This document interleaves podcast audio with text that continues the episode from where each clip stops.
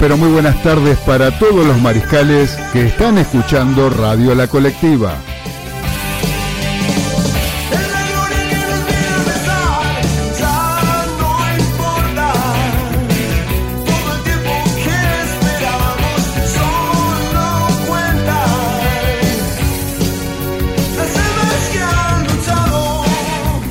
Les damos la bienvenida a una nueva emisión de Los Delirios del Mariscal, un espacio donde encontrarán la mejor opinión del acontecer deportivo y todo el rock argentino.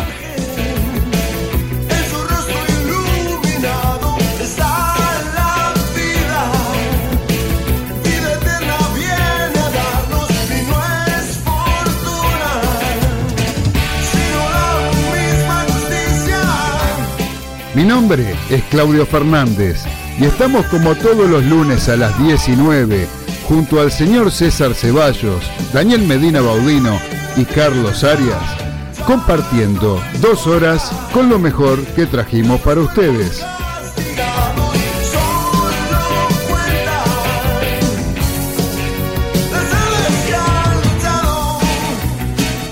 Siempre a través de Radio La Colectiva FM 102.5, transmitiendo desde el barrio de La Paternal, Ciudad Autónoma de Buenos Aires, ciudad capital de la República Argentina.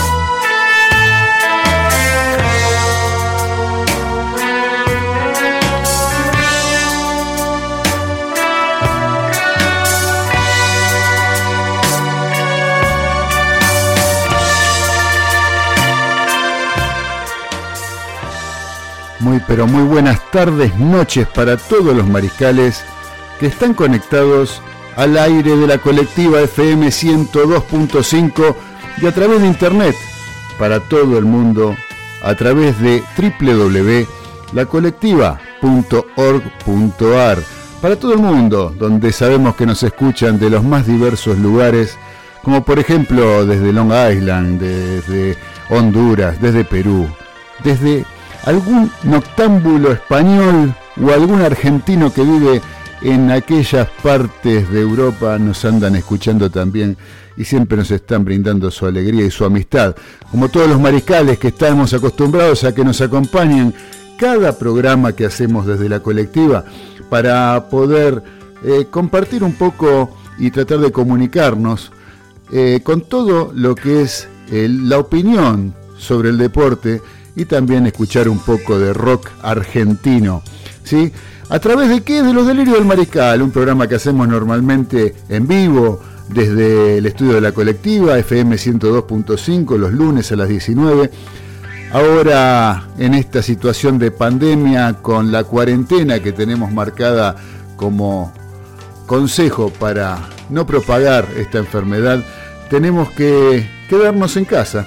Tenemos que quedarnos en casa y desde casa acomodarnos tratando de poder comunicarnos con ustedes a través de este programa con los elementos tecnológicos que contamos. Por eso les pedimos disculpas si algo no sale con la calidad de lo que estamos acostumbrados, como cuando nos opera la señorita Ariana Rodríguez, a la que aprovecho para mandarle un gran beso.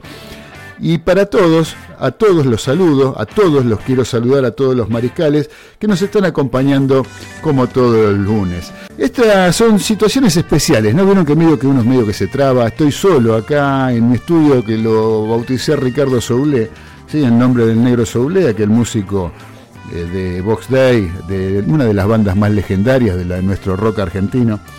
Esperemos que estén eh, formando eh, parte de realmente de la cuarentena que está, a la cual estamos sometidos. Esperemos que estemos cumpliendo con, todo lo que nos requieren. Yo veo que mucha gente no lo hace y tendremos que estar este, atentos para que es todo, toda esta situación que es mortal en muchos casos no pueda propagarse ni, ni debe propagarse para el bienestar de todos, más allá de los apremios económicos que seguramente vendrán, de los cuales la Argentina no estará exento, que ya los está sufriendo y seguramente recrudecerán en el futuro, porque las enfermedades es esto lo que traen, ¿no? Pero bueno, usémoslo desde el lado positivo, desde el lado de que podamos asimilar este golpe y que podamos ponernos de pie una vez más los argentinos, como lo hemos hecho tantas veces con la situación económica, y que esta enfermedad no pase de ser eso, una enfermedad, no algo devastador como viene ocurriendo en otros países más evolucionados del mundo y con mayor poder económico. No vamos a seguir dando más vuelta con todo esto. Todo esto a mí me pone muy mal, me pone muy triste y mucho más triste me pone cuando quieren hacer leña del árbol caído desde ciertos sectores políticos del país que están aprovechando como para llevar agua para su molino. Y lamentablemente acá hay una cuestión que es de vida o muerte, que es prioritaria antes eh, que cualquier tipo de expresión política. Vamos a hacer una cosa. Vamos a arrancar con nuestro programa y vamos a arrancar cómo? Con los títulos, como hacemos habitualmente.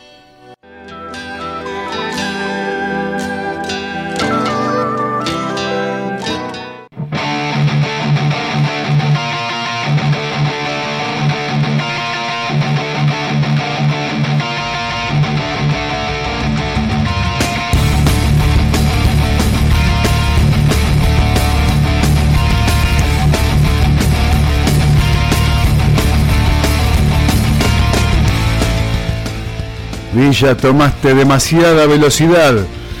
Daniela Cortés, la pareja del jugador de Boca Juniors, Sebastián Villa, la denunció por violencia de género. Mientras tanto, el fútbol mira para otro lado. Este velocista que tiene Boca. Corriste muy rápido, colombiano, y te pasaste de la raya.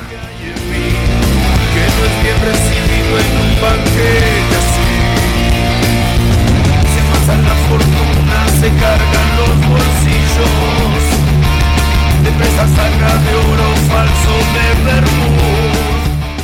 de En una reñida elección, el inglés Bill Beaumont se impuso a Agustín Pichot por 28 votos a 23 por la presidencia de la World. Ahora la presión es para el británico y deberá tener en cuenta algunas de las premisas que plantea Agustín, que obviamente no se quedará quieto como el molesto medio scrum que siempre fue. En cuatro años hablamos muchachos. Voy al coliseo a prenderme fuego. Mi raza de novando nunca cambiará. Por favor que la Dios no sea... El fútbol argentino más pobre todavía. A muchos futbolistas que se les vence el contrato en junio no le renovarán el mismo y quedarían en libertad de acción. Se viene un mar de fondo con futbolistas argentinos agreñados, sin descensos y con más equipos en primera.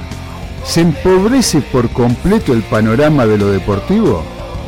Si hay pobreza que no se note, señores.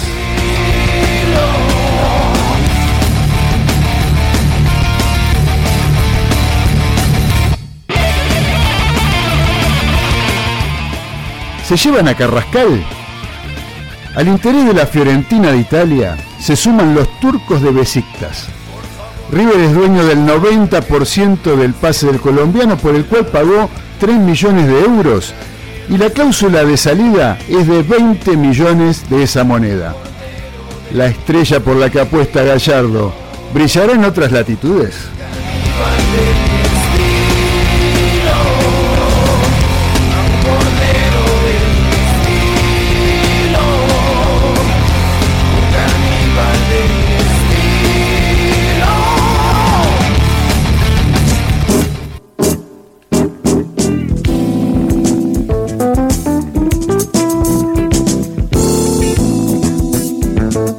Estos fueron los títulos de los delirios del mariscal para esta emisión del lunes 4, a la que saludo en esta fecha. Es a la señora Emma Cano, a la que le mando un beso grande, que es el día de su cumpleaños. Muchas felicidades, querida Emma, o Coca, como le decimos los que la queremos y la tenemos siempre cerca. A la querida Coca le mandamos un beso grande en el día de su cumpleaños.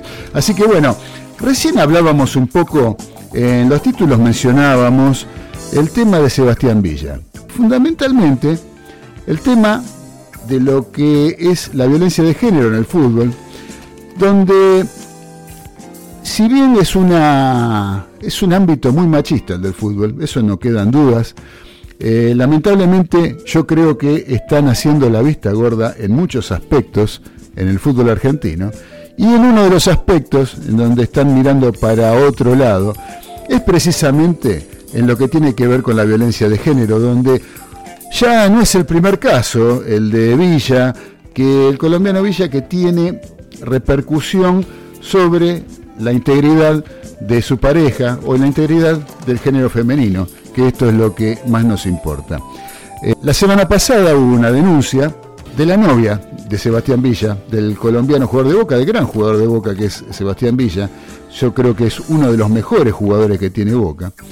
La denuncia fue de la señorita Daniela Cortés, donde Boca no tuvo ningún comunicado oficial hasta ahora. Es como que los equipos, los clubes de fútbol, es como que miran para otro lado cuando ocurre este tipo de cosas. Por ejemplo, si llegan a sancionar a alguno de los jugadores por este problema o por este tema, como pasó en Racing, ¿sí? con Jonathan Cristaldo, suspendieron por eh, cinco días, cinco, creo que fueron cinco días los que le dieron de suspensión. Pero, ¿qué pasó? Entre medio hacía falta que jugara y era bueno. Entonces, es bueno, entonces nos importa eso. Eh, que el jugador juega bien a la pelota. Entonces, en ese momento Coudet lo necesitó y bueno, y lo puso igual en el partido que hacía falta. Total, ¿qué problema hay? No pasa nada. Eh, hay clubes en donde las cosas las están tomando más en serio. Uno de estos es Racing que después de este acontecimiento que les acabo de mencionar, eh, la academia fue la que es uno de los que tomó cartas en el asunto hice una listita acaso de, de, algunos nombres de algunos jugadores que están, estuvieron relacionados con, este tema. La verdad que no son pocos. Yo rescaté algunos, simplemente, algunos de ellos, que en realidad este, podría ser mucho más larga la lista, pero yo de los últimos tiempos, yo tomé el caso, por ejemplo, de Alexis Zárate, Agustín Rossi, Renzo Sarabia, Ricardo Centurión, Lucho González, Edwin Cardona, Frank Fabra, Wilmar Barrios, Rafael Santos Borré, Jonathan Cristaldo, Lucas Mancinelli y la autora, y la autora Costa son algunos de los eh, últimos ejemplos.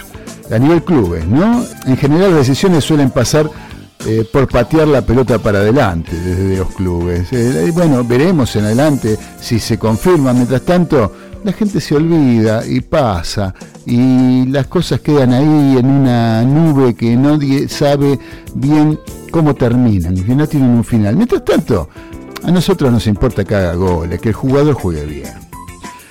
Digamos que hasta hoy, Rosario Central, Newells, San Lorenzo, Vélez, Racing y Huracán, que se sumó en las últimas eh, horas, son las únicas entidades de primera que cuentan con protocolos de acción para casos de violencia de género.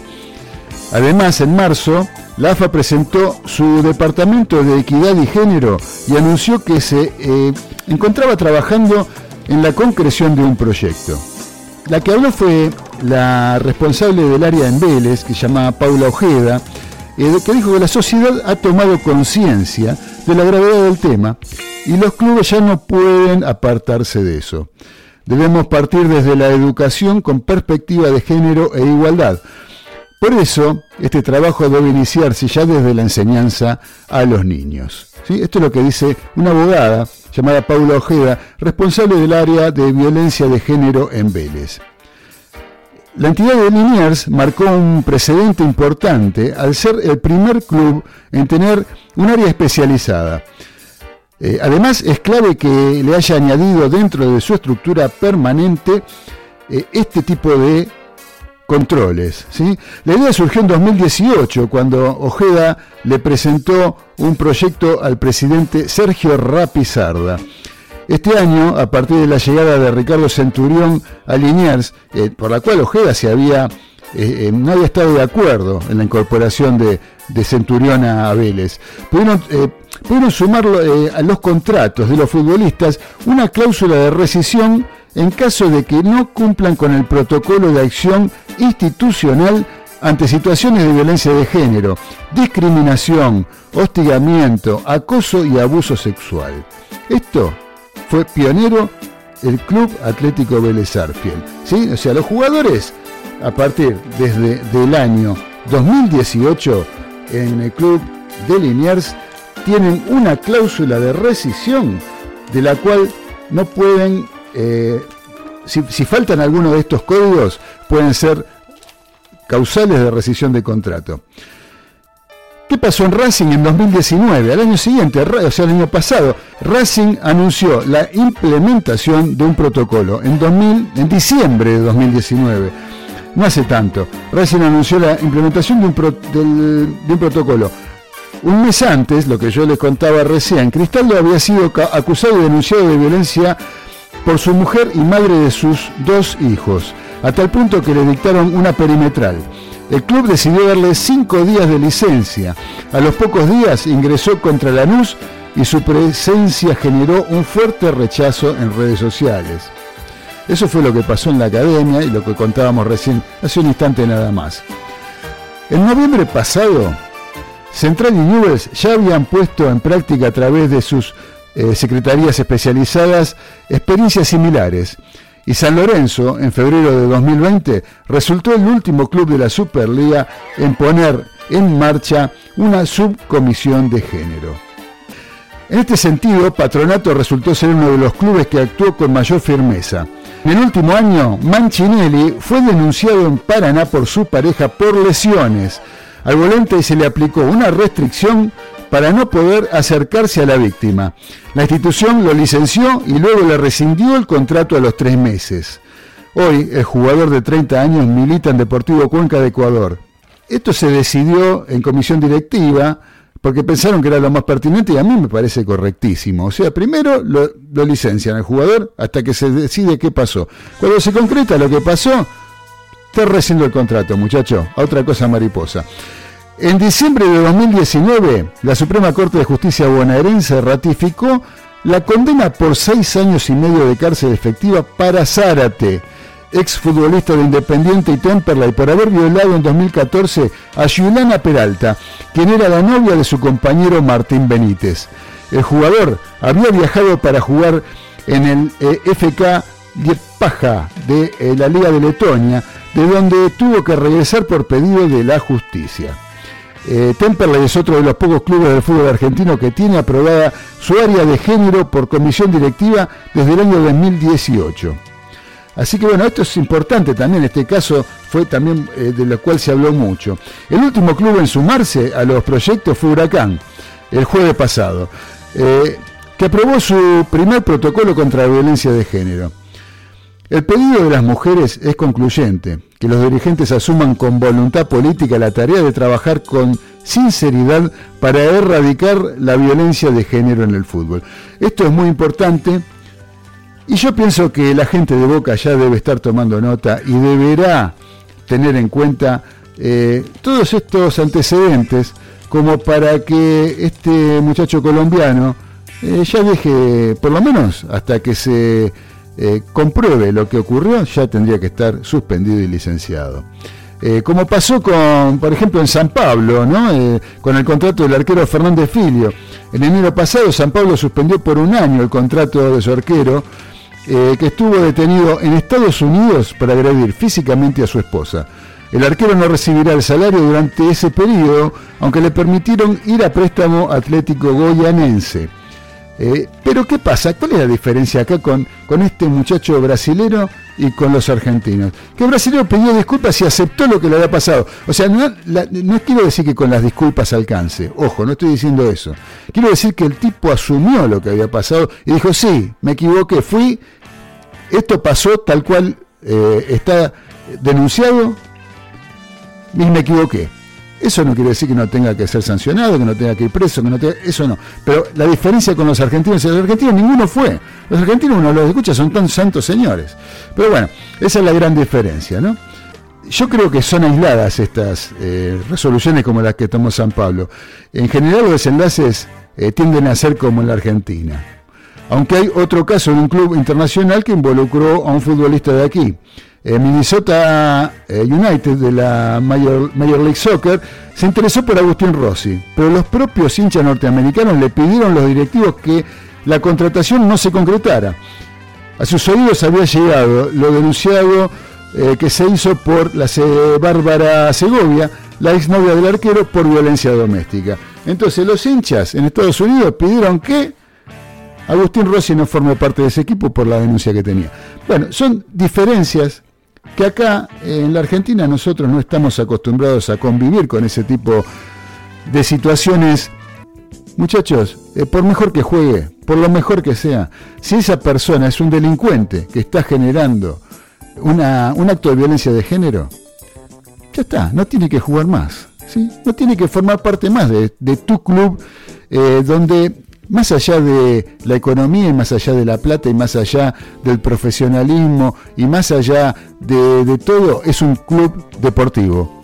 ¿sí? Es un deporte y el deporte, dentro de los valores del deporte, no figura la violencia de género.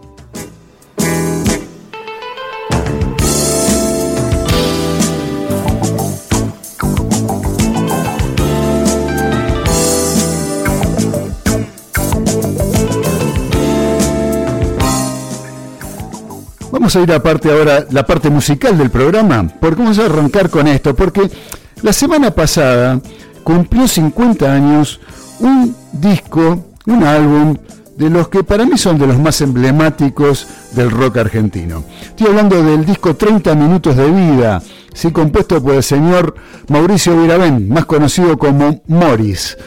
Y Morris es uno de los tantos eh, pioneros de este género en lo que tiene que ver con nuestro país.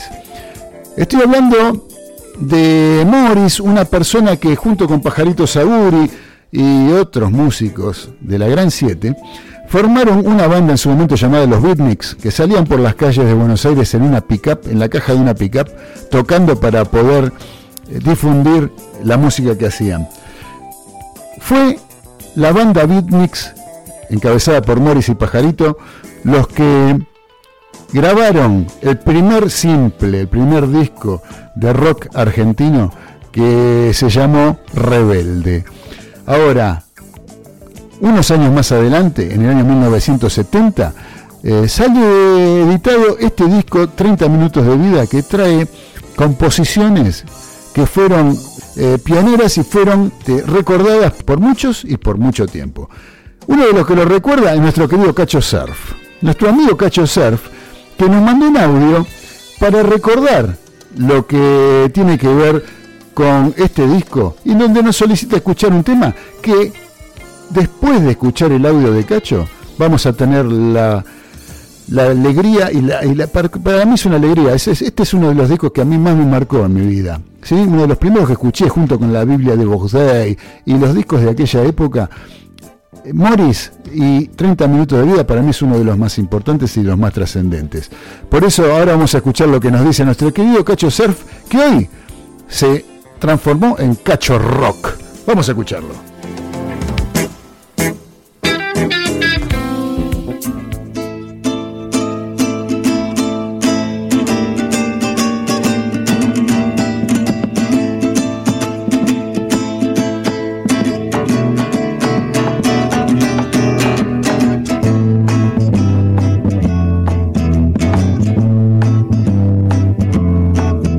Sirve escaparse de uno mismo.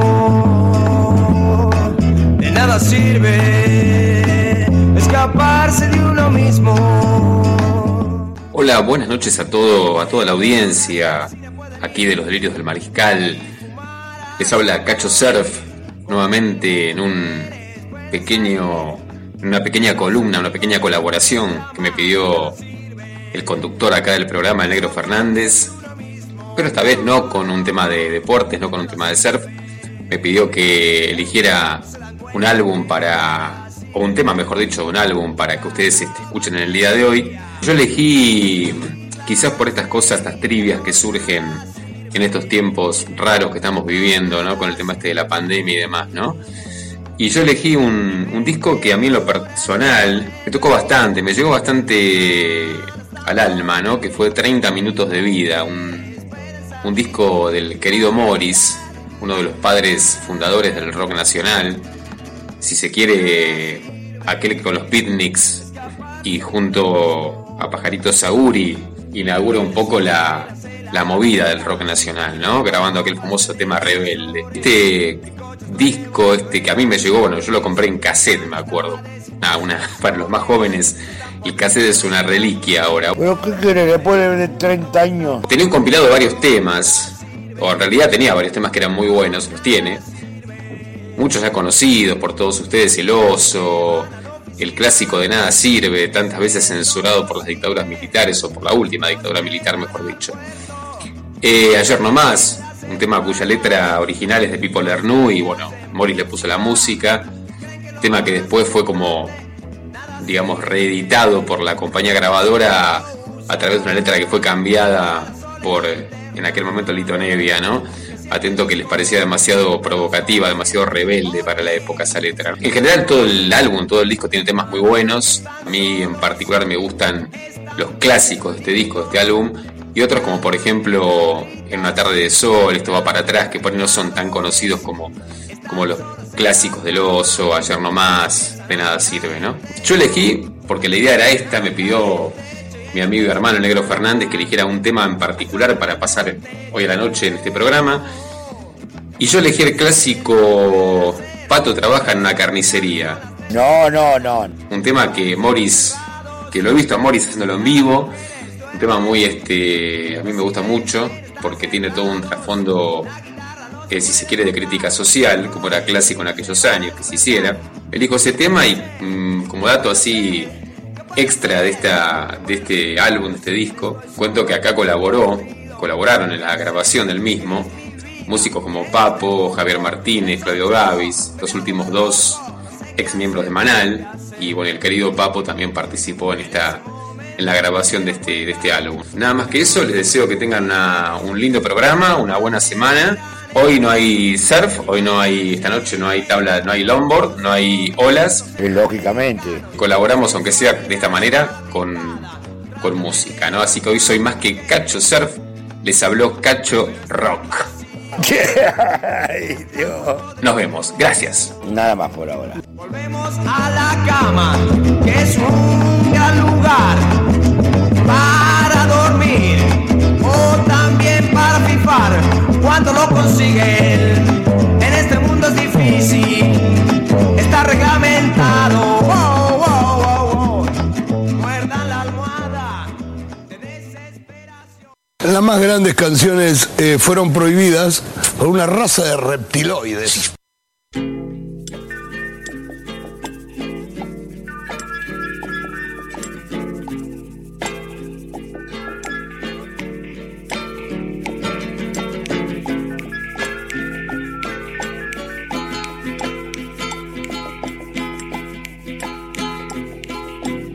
Todo empezó con el chiste que decía Lo tuyo es mío, lo mío es mío No comprendíamos que eso sería. Lo que algún día nos heriría Eran los días, los días de oro Y el sol miraba sin preguntar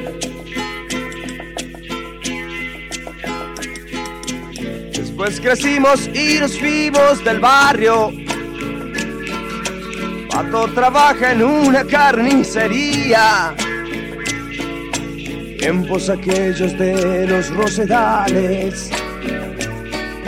Novias de flores, primeros cigarrillos.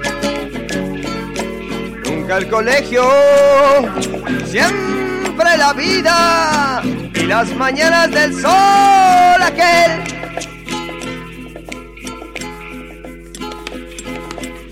Hemos crecido y visto el mundo en los diarios. Comunismo resultó complicado. Lo tuyo mío y lo mío es mío. nos ha llevado a la indiferencia. Tienes excusas, los otros tienen, que te mantengan, para eso están.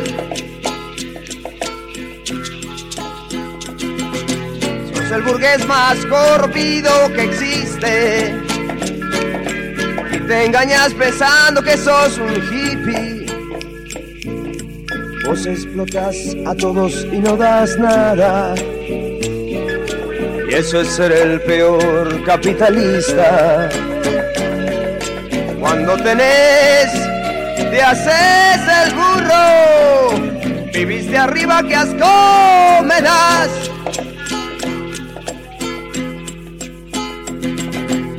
Te reís del mundo y de las personas. Pero querés que el mundo te alimente. Otros te proporcionan lo necesario. Y vos seguís creyendo que es lo corriente. ¡Ey, inútil sos! He mantenido. Mírate un poco, baja de ahí. Siempre estás en artista y te haces el genio. Cultivas tu aire ausente y despreocupado. Porque te super gusta hacerte raro. Y tu fama te tiene muy preocupado.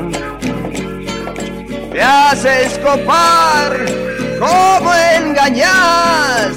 Sos de mentiras, ya no servís.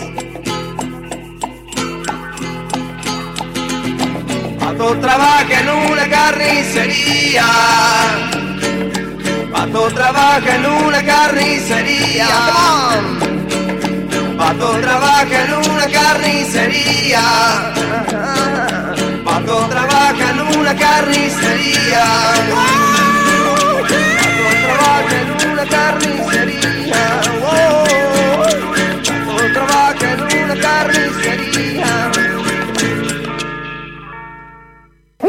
Bastante, quiero dar las gracias.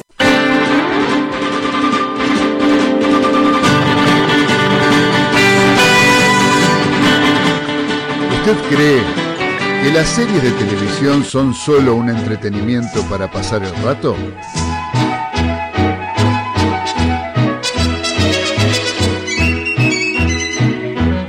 O tal vez, junto con el cine, sospecha que esas ficciones son el más formidable invento norteamericano para transmitir ideas y construir imaginarios colectivos.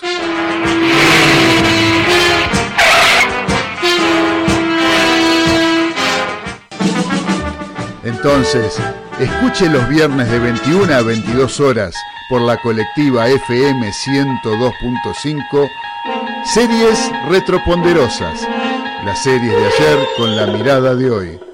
Un programa que le explicará la historia de Estados Unidos por el sector menos visitado, las series de TV.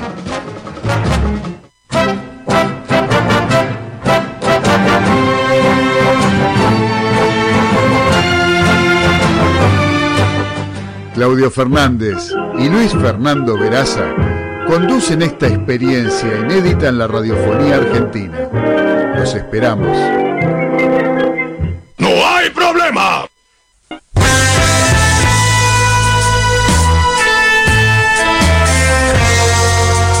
Los delirios del mariscal a través de Radio La Colectiva FM 102.5.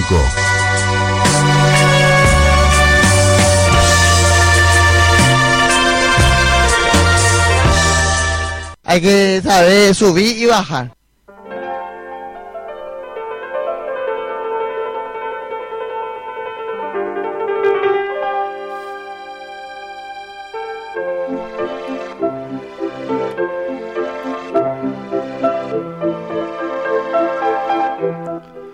Continuamos en los delirios del mariscal a través de El Aire de la FM 102.5, Radio La Colectiva, y a través de internet por www.lacolectiva.org.ar. Eh, les quiero agradecer a todos los que están escuchando este programa. Espero que la estén pasando bien, al igual que yo haciéndolo desde mi casa, ¿sí? desde mi casa, desde el estudio Ricardo Soulé. Así le di eh, por nombre a este lugar de mi casa donde me encargo de, ponerme a grabar los programas y ponerme a hacer todo lo que, lo que está a mi alcance como para poder compartir un rato con todos los mariscales que nos acompañan desde hace tanto tiempo a través de la radio. Así que, queridos mariscales, vamos a seguir adelante con el programa y tuvimos la idea de hacer, eh, elegir, digamos, jugadores de fútbol, jugadores que pudieran llegar a formar una hipotética selección argentina del medio local. ¿sí? Primero vamos a hacer una cosa, vamos a escuchar lo que nos regala el, nuestro querido Daniel Medina Baudino a través de un audio que nos envió, que vamos a poner al aire, con respecto a este tema, en el cual él elige los jugadores que formarían parte de su selección argentina del medio local. Tenemos la de él y tenemos otros audios que nos han llegado de otros mariscales eh, que después vamos a escuchar, seleccionamos dos, ¿sí? porque vamos a pasar dos eh, para no que nos lleve tanto tiempo, porque todos más o menos rondan en lo mismo. Seleccionamos dos, más la editorial que vamos a escuchar ahora a continuación del capitán de los polvorines, el querido Daniel Medina Baudino. Eh, y después hablaremos un poco sobre el tema y yo les daré mi opinión sobre algo que es realmente complicado, ¿no? algo que es realmente difícil, elegir jugadores para formar una selección con nivel internacional, jugadores que tengan nivel internacional, a nuestra opinión, como para poder integrar la selección argentina eh, y ponerse la celeste y blanca. Pero veremos, vamos a ver qué nos dice primero el capitán de los polvorines.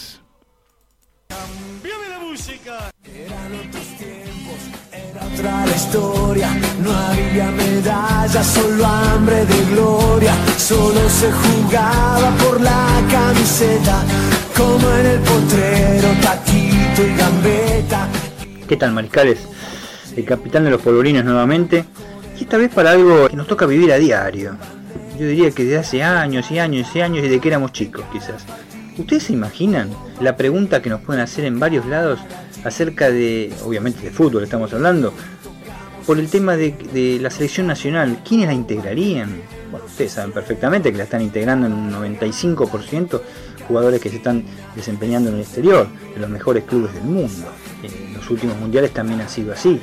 Esta es la pregunta de siempre, la pregunta entre amigos, compañeros de trabajo, compañeros de estudio, la pregunta que se hacen en la sobremesa de los domingos con los familiares, o nosotros los panelistas en, en los delirios del mariscal, siempre nos hacemos la misma pregunta.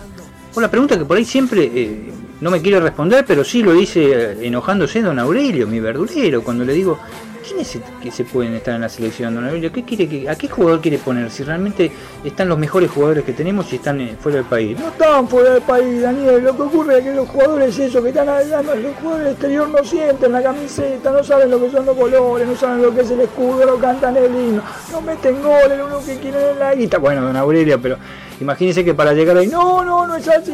Acá lo que tienen que integrar la selección son los jugadores que la ayudan acá desde hace tiempo, con lo que la tocan, lo que se criaron en el potrero, en la escuelita de fútbol. Los jugadores de acá vas a vivir menos guita y aparte van a jugar mejor. Bueno, está bien.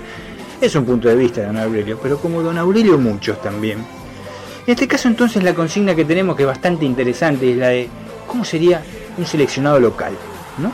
un seleccionado con jugadores que estén acá, de los que vemos todos los domingos. Lamentablemente hace, hace rato que no vemos a ninguno por la pandemia, pero yo me inclinaría por, por estos jugadores, a ver qué les parece y la opinión de todos, desde ya, de mis, compañeros este, panelistas y, de algún oyente, ¿por qué no? Una selección local argentina con jugadores de nuestro medio. Como arquero indiscutible, como número uno, el señor Armani, de River Plate. Es el arquero que le cambió la vida a River Plate de hace varios años. ¿eh? Le cambió la vida a River, le cambió la vida a los hinchas de River, le cambió la vida a los directivos de River. Y yo creo que le puede llegar a cambiar la vida a la selección nacional. Hay que esperarlo un poco. No ha tenido partidos donde se ha destacado, le tocó bailar la más fea del Mundial 2018, donde todos jugaron en otro nivel, todo fue un papelón, pero creo que es el arquero indiscutible en el puesto para la selección argentina. En la línea de fondo, el marcador de punto derecho, Fabricio Bustos de Independiente, un muchacho que tiene mucho, mucha proyección, muy buen dominio de pelota, buen remate, quizás un poco menos en la parte defensiva cumpla, pero es un muchacho joven y que realmente yo creo que ya con la experiencia que tiene Independiente y algunos partidos en la selección, podría ser el titular tranquilamente. La saga central, algo muy importante. Ezequiel Muñoz de Lanús, el joven de Lanús que eh, surgió en Boca Juniors, muy joven se fue también al exterior, especialmente en equipos italianos, y realmente lo veo un muchacho fuerte, expeditivo, muy buen cabezazo, para el roce es bravísimo, muy buen físico, que es lo que interesa, y vaya que lo nombramos siempre en todas las eh, emisiones del Delio Mariscal, el físico de los centrales. El otro compañero de saga que para mí, para mí es indiscutible es, el pelado de Javier Pinola, de River Plate. Es veterano, obviamente, con su edad 36, 37 años, pero Javier realmente ha revolucionado también River atrás. Es una persona que está atrás, pero está arriba, está de marcador de punta izquierda, marcador de punta derecho, centrocampista, va de delantero, cabecea. Lo dejan solo a veces de una manera increíble se la rebusca de la mejor manera. Yo lo había visto en Rosario Central y me había gustado mucho en su regreso, ya también veterano, y creí que en River iba a fracasar, no fue así. Para mí tendría que ocupar la, saga central. Y como marcador de punta izquierdo, Casco, Milton Casco de River Plate, para mí no hay ninguna duda. Es el marcador, es el, jugador quizás más rápido del fútbol argentino. Va y viene a una velocidad increíble, con una fuerza, una potencia. Va todas las pelotas como si fuera la última, aún las que está solo jugando. Sale bien jugando, tiene buen remate y le agregaría un poco de gol por el buen remate que les dije. Para mí es indiscutible el medio, el lo integraría con Ignacio Nacho Fernández de River Plate. Es el, volante creativo que se necesita. Y, no, y Nacho Fernández, que para mí ya tendría que haber estado hace rato en la selección argentina. No solo es creatividad, recupera muchas pelotas, tiene una zancada increíble. En tres, en tres zancadas llega al área contraria y, y con un sacrificio enorme que le ha inculcado Marcelo Gallardo. Para mí sería indiscutible en esa posición. Un doble 5 que lo integraría con Enzo Pérez, de vasta experiencia, ya veterano también, ya con dos mundiales encima, con Copas Libertadores de América, pero que se desempeña, la pausa en el equipo la da Enzo Pérez. La da en River, la da también, la podría dar también en la selección nacional y con muchísimo oficio, a pesar de su veteranía. Me gustaría que al lado lo acompañe como doble 5 Nicolás Capaldo de Boca Juniors. Es un joven que está en la sub-23 que jugará los Juegos Olímpicos el año que viene si se pueden realizar mucha, mucha, mucha fuerza, mucho despliegue, bastante dúctil con la pelota, buen remate de fuera del área, llega al gol también, ya integrado el, preolímpico de Argentina, ha sido gran valor y realmente me gusta mucho para acompañar en la, parte del medio juego. Y un volante que sería el cuarto volante que a mí me encanta, que es Julián Álvarez de River Plate, el invento de Gallardo que sacó de la galera y que está en todos lados. Julián Álvarez, este, por ejemplo, ha integrado también el preolímpico y y ayuda a todos. Desde un lateral que hace, aunque parezca mentira, para no perder tiempo, porque se gana el tiempo jugando, ese tiempo que dice que se pierde que le das la pelota al otro, al que, que haga el lateral, él lo hace tranquilamente, pero puede ayudar a todos, delanteros, defensores, de centrocampista, un jugador todo terreno, moderno, moderno al fin. Y en la delantera dejaría a Eduardo Salvio de Boca Juniors, de vasta experiencia también internacional, jugó en el Benfica de Portugal muchísimo tiempo y ha mejorado mucho en el Club de la Ribera con muchos goles, muy rápido, hábil, muy pícaro y la experiencia creo que le, da un plus en este sentido. Y como goleador, como número 9 de punta, Silvio Romero de Independiente, uno de los últimos goleadores del, campeonato de la Superliga. Para mí es un petizo, como digo yo, con mucho oficio, con mucho, sabe siempre dónde está ubicado, eh, los penales perfectamente, ha metido goles en todos lados, no solo en la luz, lo ha hecho en México. Siempre está presente, se parece mucho al Kun Agüero en cuanto a la altura y un poco gordito, pero en este momento yo creo que la carta de gol ¿eh? del actual Independiente y lo sería del de, eh, seleccionado argentino. Así que bueno, como verán, he armado con eh, para mí jugadores que integran uno de los mejores equipos de, la Argentina en los últimos cuatro años, que son de River Plate, que actúan en forma conjunta, y jugadores que, por ejemplo, han estado en el último preolímpico eh, sub-23, de que también actúan juntos. Amalgamarnos sería lo ideal, y así le damos la razón a Don Aurelio. A ver qué les parece a ustedes, esta selección argentina local.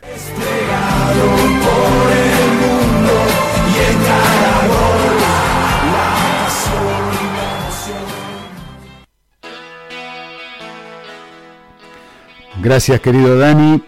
Eh, está bueno, está bueno todo lo que armaste, todo lo que dijiste justificadamente, justificándolo aparte, ¿no?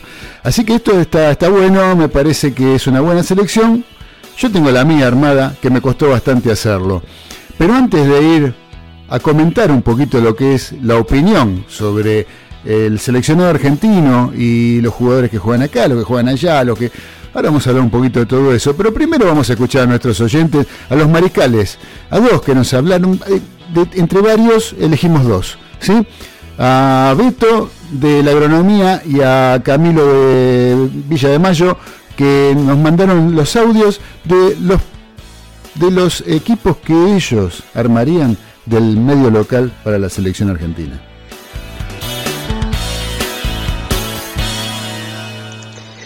Hola eh, amigos, soy Beto de Agronomía, por la consigna, llamaba por la consigna de eh, la selección del fútbol local.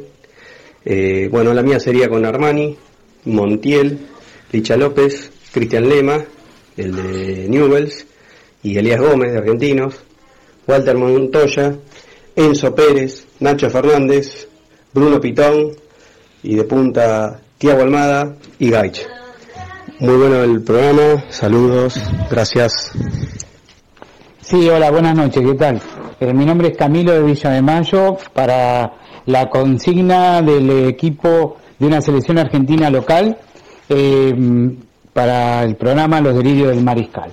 Eh, bueno, empiezo. en el arco Armani, con una línea de cuatro con Montiel de River, Caruso de central, Izquierdos el zaguero izquierdo de Boca y Casco por la punta izquierda de River. En el mediocampo me inclino por Saracho de Racing, Salvio por la derecha y Nacho Fernández de River por la izquierda. Y con dos atacantes que son, este, no, me está faltando el enganche, eh, me gusta mucho eh, Bebelo Reynoso de Boca y estaría, a ver, son tres, Matías Suárez, adelante de River con un jugador que me gusta mucho, Juan Bruneta de Godoy Cruz. Es un goleador, goleador. Bueno, eso a ver si no me pasé alguno, pero estoy mirando, sí, está bien. Es un 4-3-3 prácticamente. Bueno, esa es, esa es mi consigna, esos son los jugadores y espero que lo, bueno, Armani Montiel, Caruso Izquierdos Cascos, Saracho Salvio y Nacho Fernández y Matías Suárez y Juan Bruneta. Eh, perdón, Bebelo Reynoso en el enganche, Bruneta y Matías Suárez. Bueno, eh, mis saludos para eh, Daniel Medina, mis saludos desde acá de Villa de Mayo, de parte de mi señora también Virginia, y bueno, ojalá que nos pasen el día lunes, lo vamos a estar escuchando. Un abrazo grande.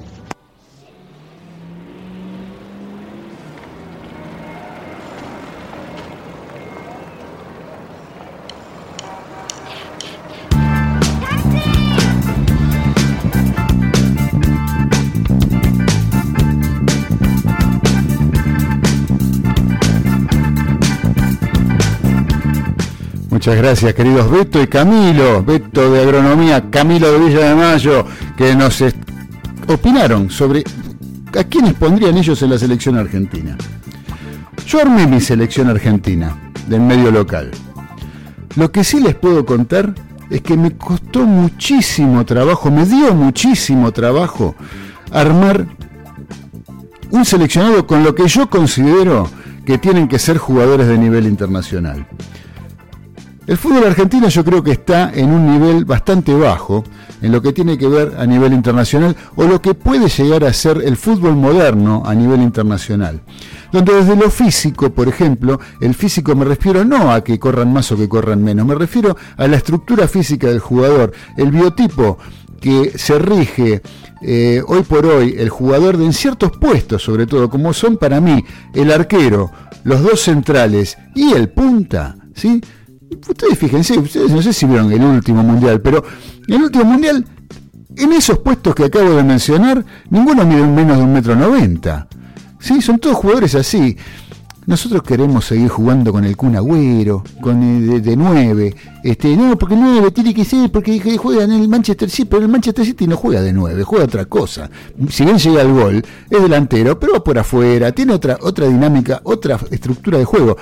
Lo podés poner de 9 al entre dos torres para que lo maten, eh, para que se lo coman crudo, porque se lo comen en dos panes. ¿sí?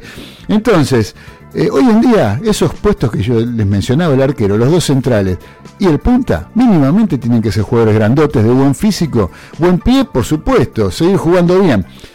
Yo creo que el fútbol argentino está en un nivel bastante bajo, un nivel bastante malo de lo que se ve. Yo tuve que recurrir eh, a las formaciones del último partido de la Copa de Superliga, de la última fecha de la Copa de Superliga, donde entré a las formaciones para mirar los jugadores y recordar un poquito quiénes eran, cómo jugaban. Hay muchos que no los conozco. ¿sí? Hay muchos de los jugadores que no los conozco. Que están jugando en patronato, me, digan, qué sé yo, el 8 de patronato, de, Santiago del Estero, de esto.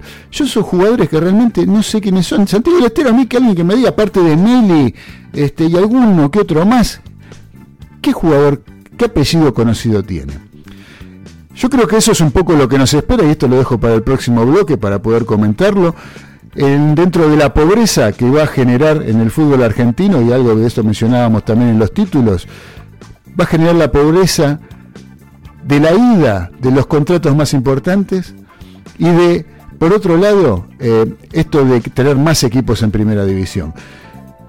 Si hoy en día está pobre el fútbol argentino, creo que se va a empobrecer muchísimo más y lo que vamos a ver es bastante malo. Así de simple se los digo, es, va a ser bastante malo. Yo la selección que armé, la armé con Armani, como eligieron hasta ahora todos los que, los que mandaron audios y que estuvieron colaborando con nosotros. Armani me parece que no hay dudas que es el mejor arquero. Andrada está, está ahí parejo con Armani, pero me parece que Armani es superior.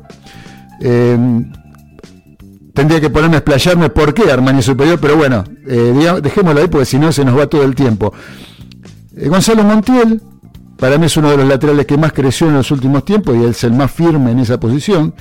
Lisandro López para mí es un marcador central de jerarquía de nivel internacional. Otro que le está eh, costando porque está formando parte de un equipo que está en la mala, que es independiente, pero que para mí es uno de los centrales con mayor proyección, ese señor Alan Franco, ¿sí? sería el otro marcador central. Lamentablemente los dos son laterales eh, centrales por la derecha, eh, zaguero derecho. Yo sinceramente los pondría los dos, ¿sí? Uno más adelante, otro más atrás, Alan Franco, Lisandro López, pero son jugadores que realmente para mí tienen proyección internacional. Milton Casco, para mí no tiene es, es, indiscutido lateral izquierdo. El de Argentino Juniors, Elías Gómez, que también nos nombraba Beto, me parece también es un muy buen, pero ya es proyecto. Si Casco ya es un tipo consolidado que ha jugado en selección argentina y que juega en la primera de River y que ha jugado a nivel internacional para el Club de Núñez. Los dos cinco, uno más adelante, otro más atrás, no los dos cinco uno al lado del otro, sino uno adelante y uno más atrás, como los extremos del, del famoso rombo, yo lo pongo a Enzo Pérez y a Nacho Fernández, ¿sí? Me parece que juegan, se entienden perfectamente en lo que es este River, más allá de las edades, que no son jugadores a lo mejor con proyección en el tiempo, pero sí con un gran presente. Enzo Pérez y Nacho Fernández me parece que son irreemplazables en mal, lo eligieron varios también, ahí coincidimos en varios aspectos. Después, por afuera, eh, eh, vuelvo otra vez a Enzo Pérez y Nacho Fernández. Enzo Pérez en la recuperación, ahora más de veterano, antes tenía otra dinámica, otro juego. Hoy en día juega más de cinco, más cerquita de la línea de cuatro defensores. Eh, ahí lo pondría Enzo Pérez. Y Ignacio Fernández un poquito más adelante porque tiene una buena salida. Llegando desde afuera, o sea, llegando desde atrás, es donde más pesa Nacho Fernández. No jugando de generador de juego, de, de, de, enganche, por decirlo de alguna manera, ¿sí? Eh, yo lo veo a Nacho más arrancando desde atrás, es donde más rinde, donde más puede llegar a nombrar esa zancada, puede llegar a usar esa zancada que el capitán nombraba, ¿sí? eh, esa zancada que tiene, esa salida, ese pase en profundidad lo puede hacer saliendo desde atrás. Cuando juega más adelante es poco como que se pierde. Por afuera yo pongo a Saracho, por un lado el jugador de Racing, que me parece un jugador que también es otro con mucho futuro, ese es un jugador joven que tiene mucho futuro para ser uno de los eh, extremos, como se le llama ahora. El otro sería para mí Agustín Ursi, un jugador también con mucha proyección, un jugador de Banfield, que para mí eh, le falta jugar en un equipo grande, habría que probarlo, pero es otro de los importantes. Y estaba entre Ursi y Tiago Almada. Tiago Almada sería el otro eh, jugador de Vélez, que también tiene mucha proyección, todavía no explotó pero el día que lo haga yo creo que va a ser importante el jugador de Fuerte Apache. Así que para mí, bueno, por ahora Ursi ha demostrado más que Tiago Almada para ser jugador de selección argentina. Y como puntas, a Matías Suárez, como eligieron la mayoría, y les decía, medio, o medio, digamos, Suárez eh, no es, un, eh, no punta a punta, sino juega por afuera, yendo por afuera, y como centro delantero, Adolfo Gaich, me parece que es otro de los grandes proyectos, físico importante, no tiene un gran manejo de pelota ni es vistoso, pero me parece que es un gran goleador y que con el trabajo y con el tiempo va a lograr eh, estar presente en las redes rivales en, numerosas eh, ocasiones. Ahora, yo creo que acá hay una falta de trabajo desde el del fútbol argentino, desde, las inferiores, y estoy yendo un poco más en lo profundo, más a un juego, a un tema un poquito más profundo, que es la formación de jugadores. Tengo entendido y conocido que los jugadores ya desde la novena tienen representante, por ejemplo. Que los jugadores están, los chicos hoy en día, em, el objetivo que tienen planteado, que se plantean ellos, y el, logro mayor que tienen es el de la transferencia al exterior. No es el de jugar en la primera de su club y como consecuencia a lo mejor después puedan ser vendidos. Hoy en día es la transferencia. Entonces, no hay trabajo eh, desde lo organizativo, porque están más preocupados en salir campeones de inferiores que en formar jugadores los clubes, cosa que es un error para mí gravísimo, garrafal, y que se está viendo eh, demostrado en los jugadores que se ven en primera división. No, surgen valores importantes, salvo alguno que otro. Después no hay jugadores importantes. Y los chicos llegan a primera división con esa ilusión de ser transferidos, eh, más las presiones que ponen los padres, sobre los entrenadores que el hijo tiene que jugar, que esto, que lo otro, se piensan que el hijo es el mejor de todos cuando están en edad formativa, cuando están en edad de eh, aprender a practicar un deporte, los padres ya están pretendiendo que jueguen en primera división. Entonces esas presiones generan todo un mar de fondo y una cuestión eh, que hay que mejorar desde la raíz y de la cual nos va a llevar mucho tiempo llevarla a cabo si es que se lo proponen. Hoy por hoy los clubes aparentemente están muy preocupados y los entrenadores de juveniles están muy preocupados en ser campeones, en dar la vuelta olímpica, en salir en ESPN festejando en el vestuario y salir en Olé diciendo que ganaron al clásico de toda su vida. Em, la verdad que me parece muy bajo, me parece muy eh, denigrante para el que pierde, ¿sí? O sea, porque eh, los chicos tienen que, saber ganar y saber perder, obviamente, y, le estás enseñando el exitismo por un lado para el que gana como que es el mejor y lo estás poniendo allá arriba, y esto ya me estoy refiriendo a los medios, ¿sí? por lo que decía recién de ESPN y lo que recién decía también con respecto a la, página del diario de las tres letras. Y también estás denigrando al que perdió como que que perdió no sirve para nada. Y en realidad están todos aprendiendo a practicar un deporte en una edad que es formativa y que lo que realmente debería importar es formar un jugador de fútbol que llegue a defender los colores del club en primera división y eventualmente la celeste y blanca. ¿sí? No así pensar solamente en ponerse la camiseta del Barcelona, Real Madrid, o a veces de clubes que no los conocen, y Mongo Aurelio en los lugares más recónditos del mundo, en fútbol, en, algún eh, campeonato de fútbol de segundo nivel, ¿sí?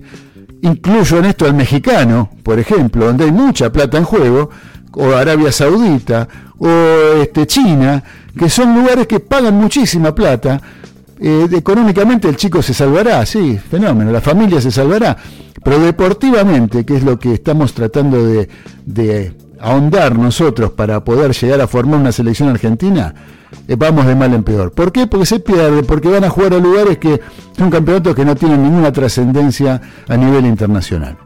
Así que bueno, muchachos, vamos a hacer una pausa, vamos a escuchar un poco de música con un tema que eligió el señor Daniel Medina Baudino. Él nos tiró este tema, él nos tiró la selección y nosotros lo vamos a premiar con un tema que él mismo eligió. ¿sí? Vamos a escuchar al señor Diego Frenkel, aquel músico creador eh, y líder de la portuaria, en un tema que eligió Dani, ¿eh? esto arroba Daniel Medina Baudino. ¿Sí? Se llama Llévame a lo hondo. Vamos a escucharlo. ¿Pero qué querés después de 30 años?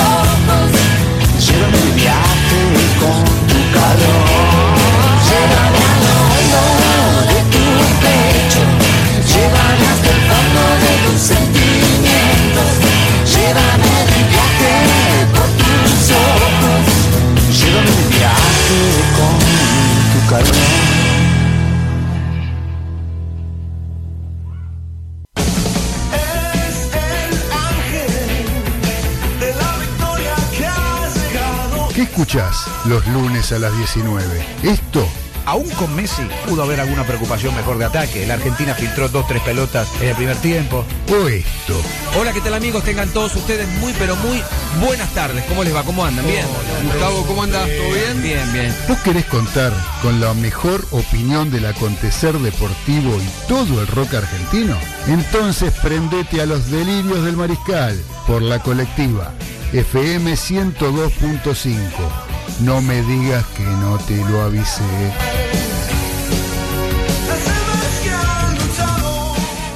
No lo sé, todavía no soy grande, debo esperar.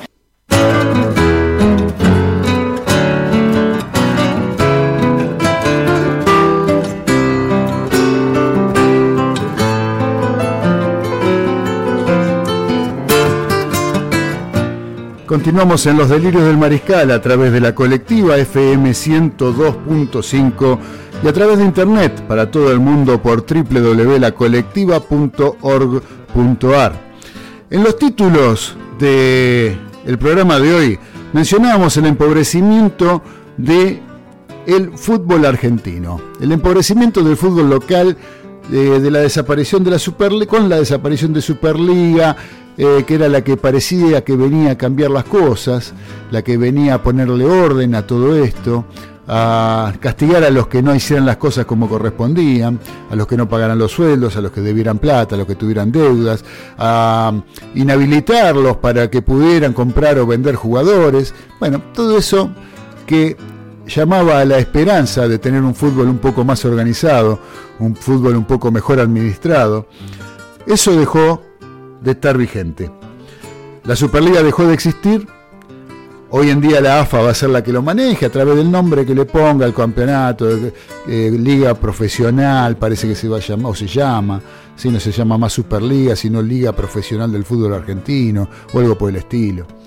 Eh, más allá del nombre, estamos regresando a, las, viejas historias, a las viejas historias donde los eh, directivos que manejan la Asociación del Fútbol Argentino toman las riendas de todo esto y hacen los desastres que hacen, que, están, que ya empezaron a hacer y que seguramente harán en el futuro, eh, porque eh, con las medidas que se dieron a conocer sobre las finalizaciones de los torneos de la Copa de la Superliga, con, una, con casi una fecha porque faltan jugar partidos, ¿no? No solamente el que River no se presentó, que se digamos, lo dejamos de lado porque River perdería los puntos, pero eh, ganaría los puntos eh, Atlético de Tucumán.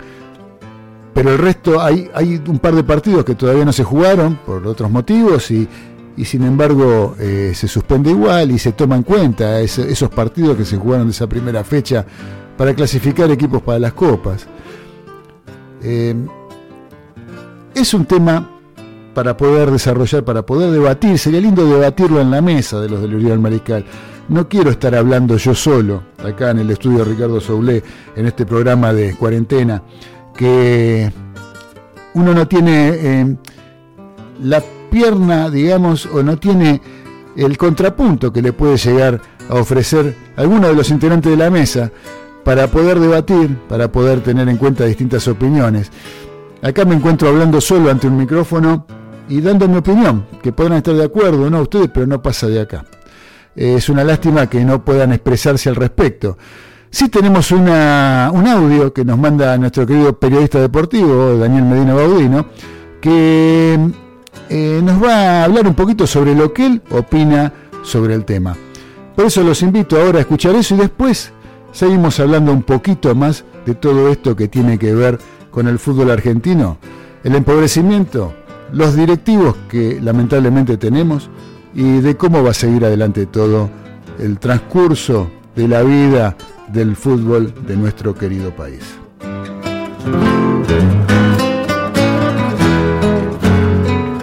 Mulo, mulo, gato, giles, si no saben ni hablar, brutos, vayan a estudiar.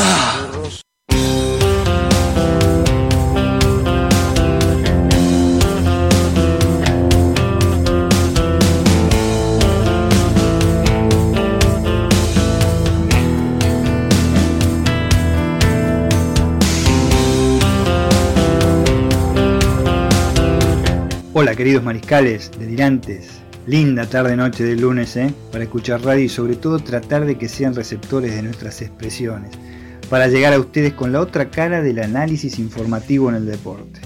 Para ser más precisos, en el deporte que más nos gusta, el deporte más popular de los argentinos, el fútbol y sobre todo nuestro fútbol. Las últimas novedades fresquitas y tomadas por la Asociación del Fútbol Argentino sobre la continuidad de la temporada 2019-2020 en todos sus campeonatos, Primera División, Primera Nacional, B Metro, C, D, Federales, Regionales, etc., ya han sido develadas por dicho organismo, ya que se decidió dar por finalizada la temporada por la pandemia que azota al mundo entero, obviamente incluye a nuestro país. Se trata de algo a mi entender lógico, teniendo en cuenta el tema de las decisiones gubernamentales a nivel sanitario, impidiendo el desarrollo de deportes al aire libre o, o bajo techo. Y esto con- conglomera miles de espectadores, además de los protagonistas principales que son los jugadores, los verdaderos dueños del espectáculo. Hay un único torneo finalizado, la Superliga, un campeón ya consagrado. El Club Atlético Boca Juniors, dando por terminada la Copa de la Superliga con una fecha disputada solamente y ya definida casi en su totalidad los representantes argentinos en los torneos internacionales del año próximo. En este caso faltan dos plazas para Copa Libertadores, que dependerán se dispute la Copa Argentina o no, o una liguilla preliber- prelibertadores. Kilos A. Todos los descensos fueron anulados y no se registrará dichas situaciones por lo menos hasta el transcurso del año 2022 para todas las categorías de nuestro fútbol. Además se llegará en dos años a los 30 equipos. Otra vez kilos A y me recuerda las decisiones tomadas en gobiernos anteriores. En realidad lo que acaban de escuchar es una síntesis de las decisiones del máximo organismo de nuestro fútbol, que son una fiel expresión, por lo menos para quienes habla, de la habitual incongruencia, desatino y fiel testimonio de lo que es nuestro país desde por lo menos más de un lustro. La AFA, a mi juicio, toma decisiones siempre como mm, con DNU, decretos nacionales de urgencia. ¿Qué se puede esperar de una entidad que realiza una elección para ver quién la preside, que se transmite al mundo entero por TV con instrumento público y que termina con un empate de los dos principales candidatos cuando la cantidad de votantes daban un número impar? Lo recuerdan, es materia con- conocida, grotesco. Tenemos un presidente designado por un supuesto consenso del cuerpo directivo, no muy claro, no muy bien explicitado.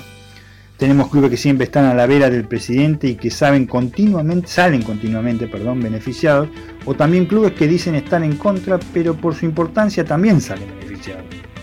Tenemos di- directivos que se pasan de ser opositores a oficialistas de un día para otro. Tenemos clubes que no son considerados para nada bajo ningún punto de vista. Y así podemos nombrar muchísimas situaciones que nos llevaría todo el programa enumerado. Hay una problemática puntual, creo yo, y dramática, que es la expansión del virus COVID-19 y que impide el desarrollo normal de la actividad futbolera, sin ninguna duda. ¿Se imagina la AFA tratando de ordenar, o por lo menos tener rápidamente y sobre todo con decisión consensuada y firmeza las pautas a seguir en el futuro? ¿Rueda o no la pelota? Yo les digo algo, no se lo imaginen. Sueñen si quieren, pero no se lo imaginen. Tenemos una persona que la dirige, que yo siempre debato, mejor dicho charlo con mis compañeros, que no posee la imagen ni la capacidad ni la intelectualidad necesaria para hacerlo. Obviamente me estoy refiriendo a su presidente, Claudio Tapia. Pero en estos momentos se alza la voz por lo menos, de futbolistas argentinos agremiados, que a través de su secretario general, Sergio Marchi, el conocido Sergio Marchi, desconoce una propuesta de la AFA para prorrogar los contratos de los jugadores hasta diciembre del corriente año y con un recorte de haberes de hasta el 30% de los, de los sueldos que superen el medio millón de pesos mensual. Medio millón de pesos mensual. Este recorte serviría para asistir a los clubes del ascenso cuyos integrantes no llegan, no llegan ni por asomo a esas cifras. Medio millón de pesos mensual. Esta decisión de agremiados, que apoyada por todos los capitanes de los clubes en una reunión reciente de primera división, a excepción de uno solo que no fue, son los sueldos que abarcan a la mayoría de sus jugadores, de la Superliga, por supuesto. Recuerden, 500 mil pesos. Son una ensalada de cosas, como verán, que le ponen pepinos, tomates, lechugas, porotos, lo que sea, y que ya rebalsan la ensaladera y no se sabe cómo seguir. Dentro de esta ensalada están la faz dirigencial, con su falta de capacidad y falta de resolutividad para cualquier decisión a tomar y mucho menos implementar. Están también los protagonistas principales, los jugadores estoy hablando, con una actitud que no me extraña para nada, mucho menos me extraña la de su representante sindical, y que devela, a mi entender, el espíritu individualista de los argentinos, lo antisocial al extremo, como siempre. Creo en definitiva, Mariscales, que lo importante ahora está en otro plano, esto es, el de la salud y el del cuidado de todos para salir de esta irrealidad que estamos viviendo para nuestra subsistencia. Esto es fundamental. Pero como diría un amigo siempre, que de lo menos importante, el fútbol es lo más importante, opino que es correcto y estoy de acuerdo con la no continuidad de los torneos, por lo menos este año, y muy a pesar del organismo que tomó esta medida. Como así también expreso que de ser cierto, lo manifestado por los jugadores a través de su sindicato, no me parece que sea un espíritu solidario que la mayoría debemos tener en estos momentos.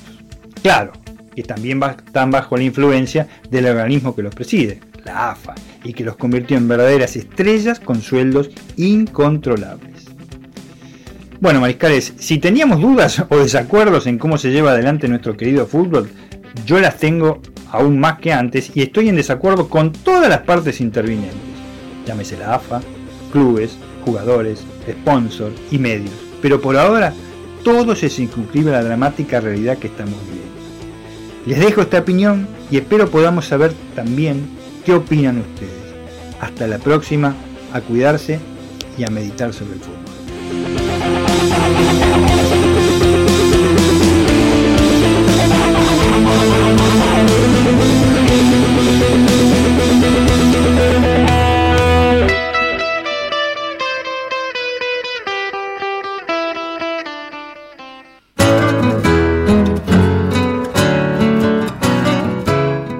Gracias querido Dani Medina por tu editorial y opinión sobre la actualidad del fútbol en la República Argentina, qué es lo que va a traer como consecuencia.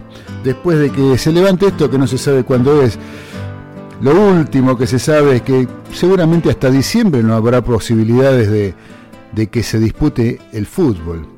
Hasta no hace mucho eh, se pensaba que en septiembre se podía llegar a liberar que un poco antes se podrían empezar a entrenar los jugadores en los clubes con algunas restricciones.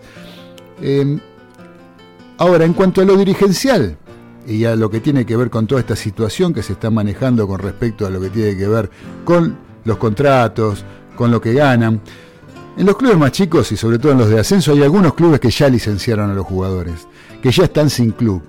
¿sí? Los jugadores que, que no ganan mucho, pero sin embargo los dejaron fuera ya porque no tienen posibilidad de, al no tener ningún tipo de ingreso, no pueden eh, mantener un plantel.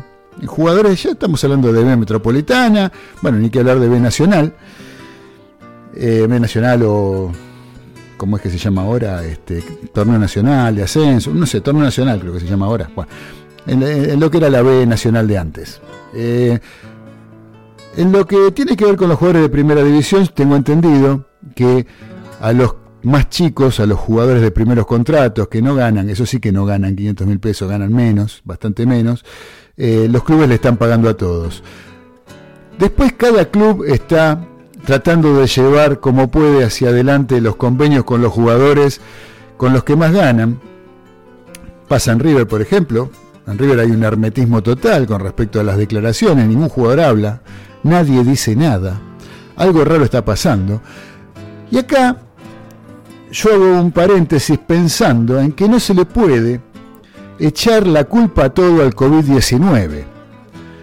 Acá la cosa viene de hace rato, la cosa viene desde eh, hace bastante tiempo, donde hay eh, muchas irresponsabilidades por parte de los directivos de los clubes.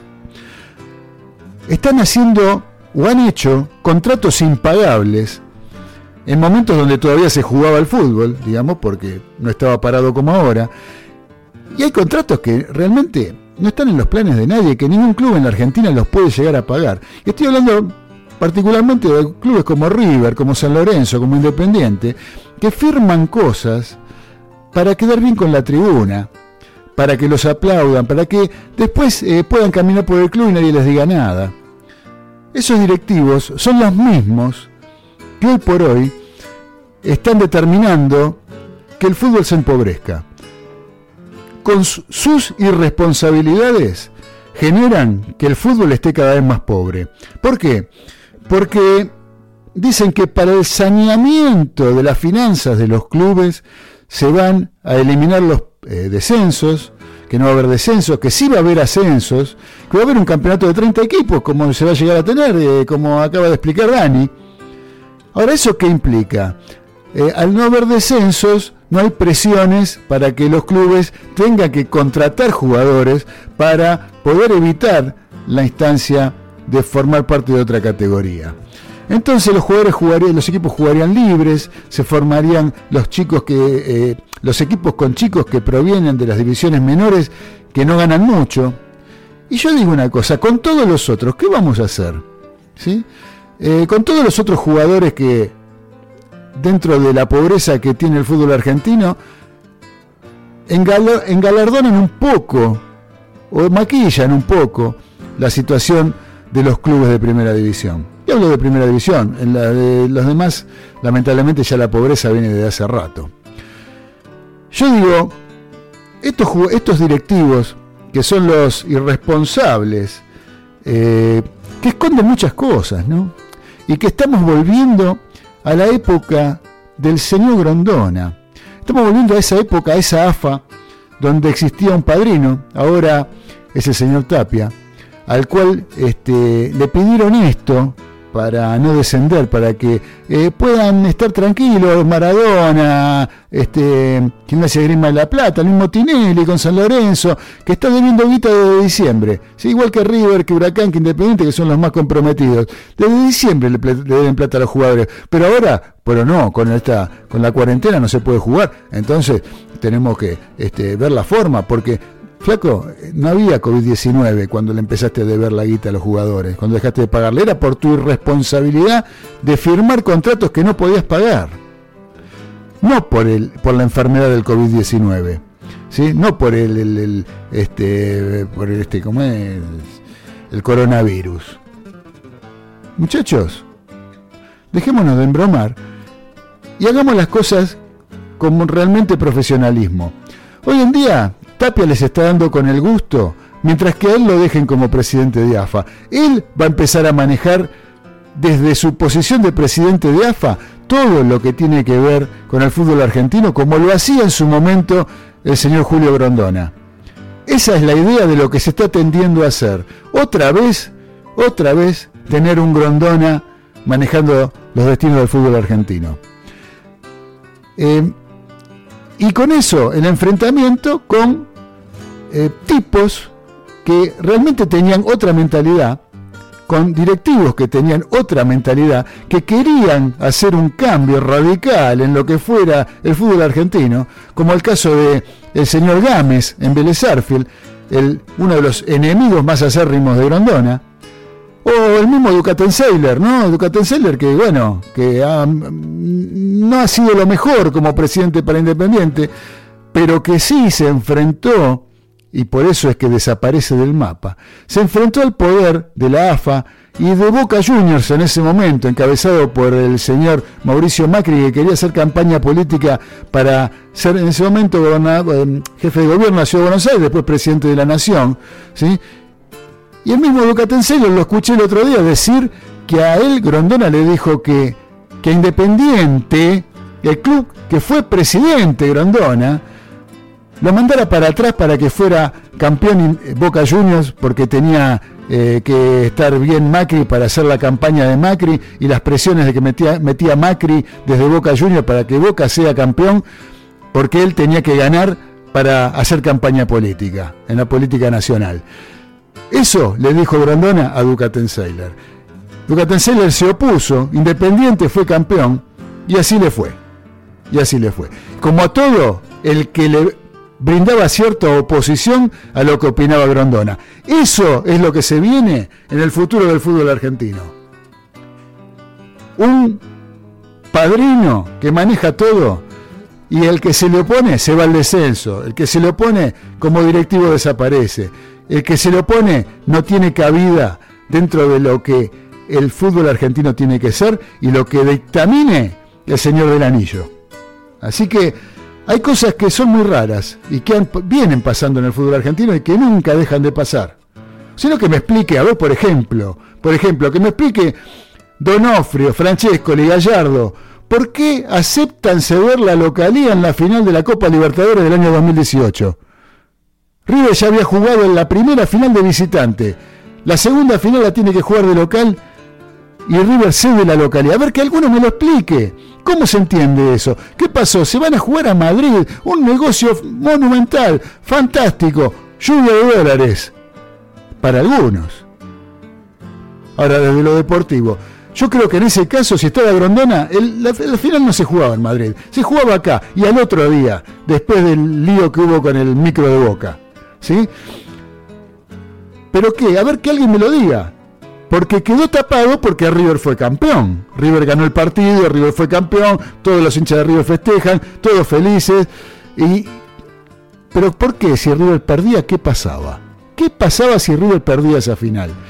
¿Eh? Habiéndose, se le hubiera criticado por años el hecho de haber accedido a los directivos de River a jugar un partido, a ceder la posibilidad de jugar de local en el estadio con tu gente o a puerta cerrada porque no se podía jugar por el tema del micro de boca. Ahora, por eso tenés que ceder la localidad. A mí me parece una barbaridad. Que alguien me lo, a mí me gustaría que alguien me lo diga. ¿sí? Más allá de la alegría de que River sea campeón y de que River haya ganado en definitiva el partido más importante en la historia del fútbol mundial y la disputa de copas internacionales entre clubes. Así que eh, todo este tipo de cosas son las que nos esperan.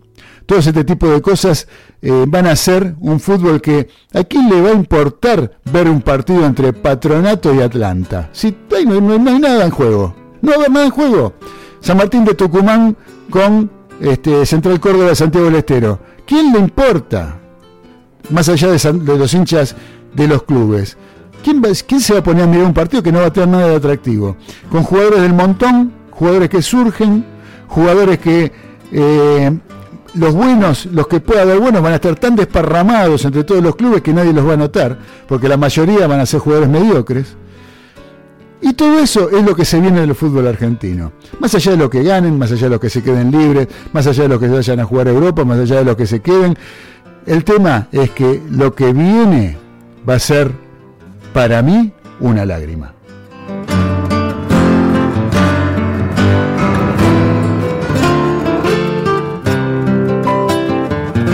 Bueno, y ahora vamos a escuchar un poquito de música, queridos mariscales, porque esto se nos va el tiempo y tenemos otras cosas para mencionar, tengo otras cosas para decir, y para el cierre tenemos el cuento de Carlitos Arias, ese no nos va a faltar nunca. Ahora vamos a escuchar de aquel disco 30 minutos de vida de Morris que hablamos en un principio, el tema que eh, a Morris le pidió una amiga, maestra jardinera, que hiciera una canción para los chicos una canción para niños, para que pudiera enseñarles en el jardín de infantes a los chicos. Y Morris compuso este tema que después fue de fogón, esos temas que conoce todo el mundo y que quien más, quien menos alguna vez, aunque sea lo tarareó. Aunque sea Diego de Volney, que dice que no lo conoce. Pero lo vamos a escuchar y vamos a escuchar el tema, ¿cuál podría ser de 30 minutos de vida que lo conoce todo el mundo y que está hecho para los chicos? Vamos a escuchar el oso.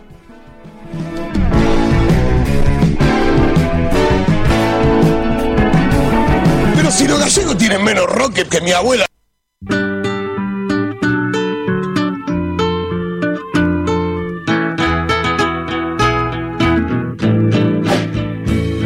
Yo vivía en el bosque muy contento, caminaba, caminaba sin cesar. Las mañanas y las tardes eran mías a la noche me tiraba a descansar. Pero un día vino el hombre con sus jaulas, me encerró y me llevó a la ciudad. En el circo me enseñaron las piruetas y yo así perdí mi amada libertad. Conformate, me decía un tigre viejo Nunca el techo y la comida han de faltar. Solo exigen que hagamos las piruetas y a los hijos podamos alegrar. Pasado cuatro años de esta vida, con el circo recorrí el mundo así, pero nunca pude olvidarme del todo de mis bosques, de mis tardes y de mí. en un pueblito alejado. Alguien nos cerró el candado. Era una noche sin yo dejé la ciudad. Ahora piso yo el suelo de mi bosque, otra vez el verde de la libertad. Estoy viejo, pero las tardes son mías. Vuelvo al bosque, estoy contento de ver. La,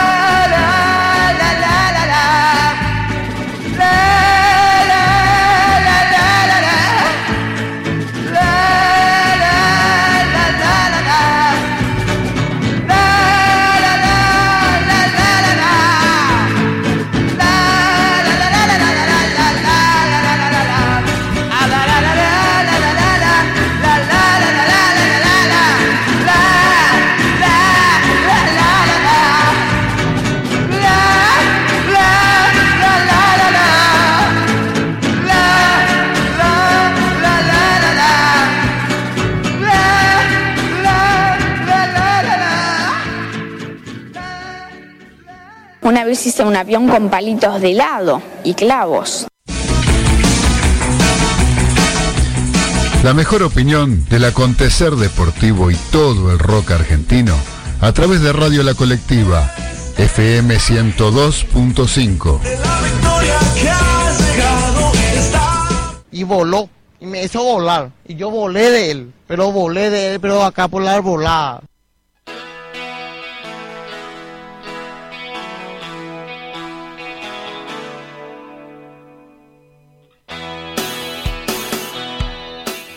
Y ya arrancamos el último bloque de los delirios del mariscal a través de Radio La Colectiva FM 102.5 y por internet a través de www.lacolectiva.org.ar.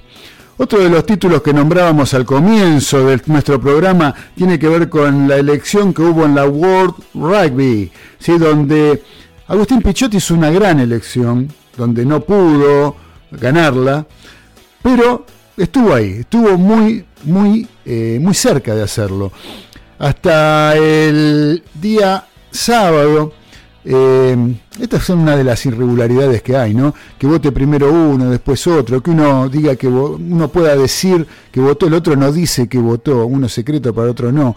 Eh, esas son las cuestiones que este voto calificado que tiene la elección de la World Rugby dejan bastante que desear, ¿no? Yo creo que tendría que votar todos el mismo día, no esperar a ver qué dice, a ver si yo decido, si no decido, a ver qué votó el otro para votar, a ver qué voto yo, ese tipo de cosas. La Rugby estaba 24 a 23, ¿sí? La votación a favor de Bimont, eh, y resulta que eh, faltaba todavía el voto de Japón eh, y de África, con dos votos cada uno. Los votos se pueden, eh, como hizo el caso de Estados Unidos, que tiene dos votos, dio uno para cada uno de los candidatos. ¿sí? Se pueden repartir los votos. Que, hay, quienes, hay naciones que tienen tres votos, que pueden dar dos y uno, por ejemplo. En este caso, eh, los cuatro votos fueron para Bimont, eh, y casualmente ¿no? aparecen en cargos ejecutivos de la World Rugby a posteriori, directivos de África del Norte, teniendo cargos. ¿no? Bueno, esas son las cosas que pasan también en el rugby y también en la federación que a nivel internacional nuclea esta actividad. Como el, mapa mundial queda eh, nuevamente en manos de las naciones eh, tradicionales, de las seis naciones. Pichot estuvo a un paso de cambiar la historia de la World Rugby.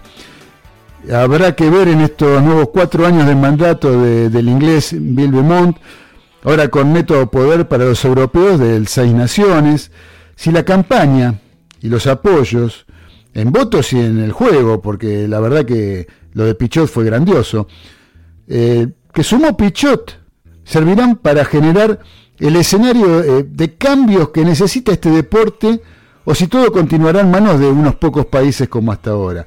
¿Quién es Bimont? Bimont Sir William Blex Beaumont nació en Chorley, Lancashire, al noroeste de Inglaterra, cerca de Manchester y Liverpool. Jugó para eh, File Rugby Club desde los 17 años. Representó a Inglaterra en 34 test matches entre 1975 y 1982 y llegó a ser capitán de la Rosa. También vistió la camiseta de los British and Irish Lions en 7 oportunidades y los Barbarians en 15 partidos. Después de retirarse prematuramente por una lesión a los 33 años, inició su carrera como dirigente dentro de la Unión Inglesa, la Rugby Football Union, a la que presidió entre 2012 y 2016, año en el que asumió el máximo cargo en la World Rugby y donde estará sentado por cuatro años más. Ahora, todo esto tiene una repercusión en lo que es el rugby argentino o en la Unión de en la UAR, en la Unión Argentina de Rugby. Eh, lo que sí está claro es que este resultado va a tener repercusión en la UAR. Eh, si esta votación era importante para el hemisferio sur, que decidió ir a competir mano a mano con el norte, mal era para la Argentina, ya que con Pichot al frente de la World Rugby podría ampliar sus planes de profesionalismo y sobre todo encontrar salidas a la grave situación que dejará la pandemia. Eh, hay situaciones este, como la de África, por ejemplo, eh, donde Sudáfrica, como nación, apoyó a Pichot, pero no puede incidir siendo uno de los países más importantes del mundo.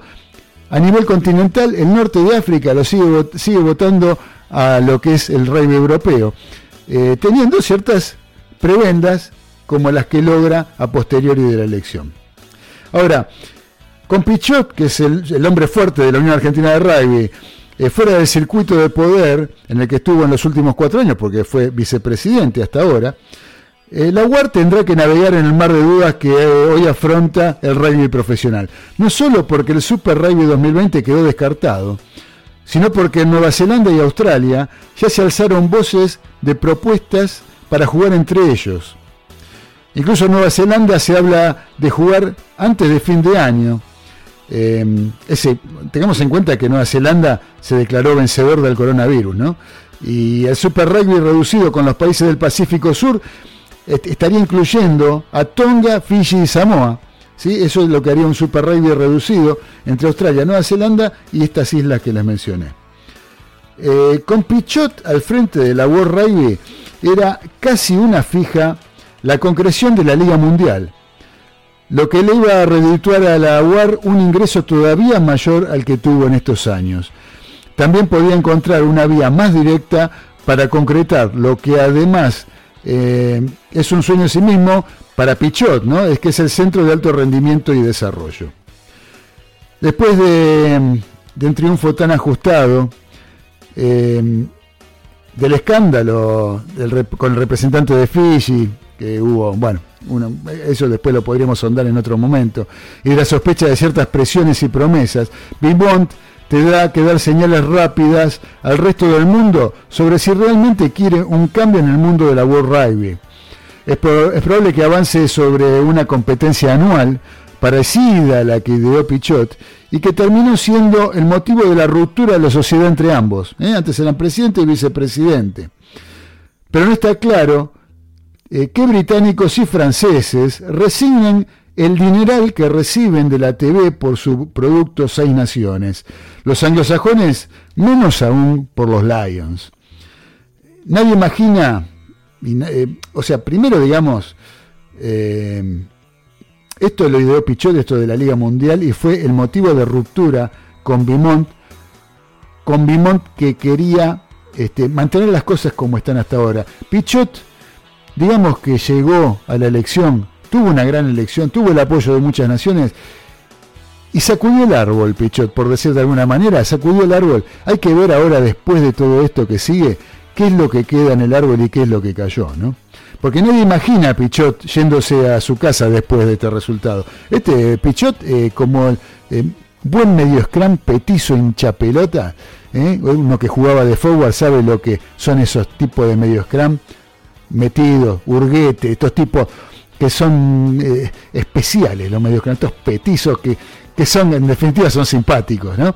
Eh, ¿Por qué no se va a ir a su casa? Primero, eh, por la personalidad, que es lo que yo les estaba diciendo recién. Segundo, porque sabe que su propuesta de un rugby global tiene un alto consenso y que muchos ven en él a la persona indicada para llevarlo adelante. En esta campaña se columnaron detrás suyo nada más que los tres países que reúnen ocho de los nueve títulos mundiales. Fíjense qué importante que es la figura de Pichot. Y de esta manera muy contundente, pero ahora empieza otro partido. Desde afuera de los salones de la World Rugby, desde afuera, porque va a tener que empezar a moverse desde atrás de, escena, Pichot. Va a tener que empezar a, hacer campaña nuevamente desde otra posición, no dentro de la World Rugby como lo venía haciendo. Eh, y la dirigencia de la World, ¿qué pasa? Que en todo este proceso hizo y deshizo oyendo solo a Pichot, yo creo que lo va a sentir y de buena forma. Veremos qué es lo que pasa, otra vez será para Pichot eh, la elección, eh, Pichot aceptó la derrota, Pichot se va a encargar eh, de seguir luchando por un rugby más igualitario, que no sea solamente el que decida el, el viejo status quo del rugby, y que en general el mundo se haga eco de este juego tan hermoso que es el rugby y que sea realmente un juego global, a nivel global, no como hasta ahora que es de ciertas élites de la historia que representa, por ejemplo, el electo presidente, el inglés Bill Beaumont. Así que felicitaciones para Beaumont, felicitaciones para Pichot por la elección que hicieron. Esperemos que las cosas hayan sido lo suficientemente transparentes, que se modifiquen un poco todo este tipo de manejos eh, en cuanto a la votación en sí, y que para el futuro, ¿no? Y que este árbol que movió Pichot haya dejado por el piso, hayan caído de ese árbol algunas de las ideas que hacen eh, algún pensamiento retrógrado y conservador de mm, mantener el establishment de ciertos países, de ciertas naciones, por sobre el resto que no tienen cabida dentro de este maravilloso juego que es el rugby en el mundo.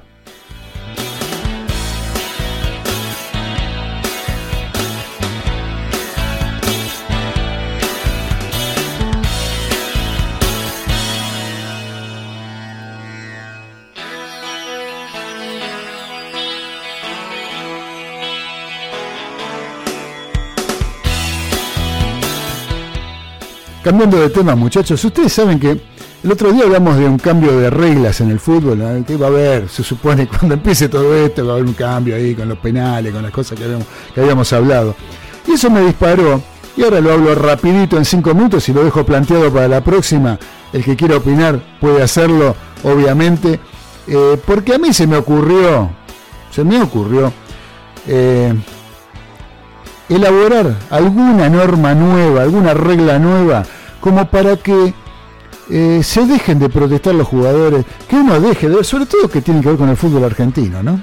Que uno es el que está acostumbrado a ver jugadores fingiendo, jugadores haciendo tiempo, jugadores llorándole al árbitro, jugadores hablando, jugadores que les pasan cerca y parece que les pasó una topadora por encima, depende si van ganando o van perdiendo, que tardan eternidad en hacer un lateral, jugadores que tardan eternidad en hacer un saque de arco, arqueros que reciben la pelota porque descuelgan un centro y se tiran al piso y se hacen los que miran para todos lados, después se paran, después salen.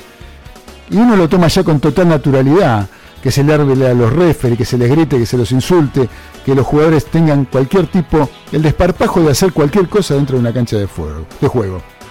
Por eso, yo creo que tomaría algunas de estas medidas, y ustedes después me dirán si están de acuerdo o no, en este ratito que queda muy poquito tiempo, las leo. La semana que viene, en todo caso, las elaboramos un poco más, o alguien tira alguna nueva, o modifica lo que yo estoy diciendo, o se opone, o está de acuerdo. Veremos. Esto es materia opinable, como es el fútbol, que para mí las normas tendrían que ser más taxativas en el fútbol. O sea, decir, si la pelota pega en las manos, se cobra tiro libre en contra del jugador o del equipo de forma parte del jugador que tocó la pelota con la mano.